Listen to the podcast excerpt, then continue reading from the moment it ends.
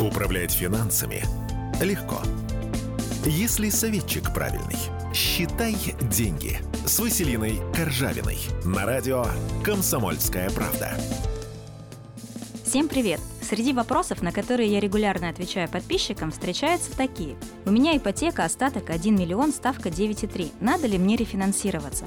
Прежде чем бежать рефинансироваться, учтите несколько факторов. Размер остатка и процентная ставка. Я считаю, что рефинансирование не дает ощутимой выгоды, если у вас маленький остаток. Маленький для меня – все то, что меньше миллиона. Не стоит возня свечи тогда, когда ваша нынешняя ставка отличается от рыночной меньше, чем на 2%. Например, если сейчас рефинансируют под 10%, а у вас 11%, не вижу смысла напрягаться.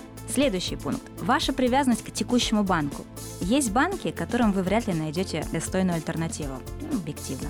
Следующий пункт – это нюансы.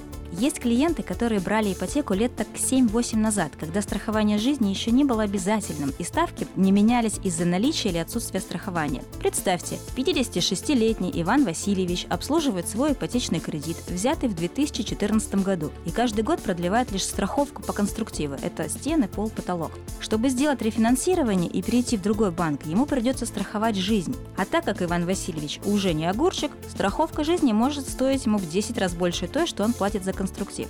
Внимание, вопрос. Зачем увеличивать себе расходы? Ну и еще нюансы. Например, Юля купила квартиру еще до брака. Спустя 2-3 года вышла замуж и решила зарефинансироваться. В 90% случаев новый банк потребует от ее мужа заключить брачный договор, хотя по закону квартира была куплена до брака, и муж не имеет на нее прав. Согласится ли на такие условия Юля ради снижения процентной ставки? Тоже вопрос. В общем, запомните, низкая процентная ставка всегда соседствует с большой комиссией банка, а дешевая страховка всегда сглаживается дорогой ставкой. Чтобы и процентная ставка была ниже рыночной, и страховка 50 рублей, такое бывает только в сказках. К чему это я? Нет 100% правильного ответа на вопрос, нужно ли мне рефинансировать ипотеку. Потому что слишком много нюансов, которые нужно учесть в каждом конкретном случае.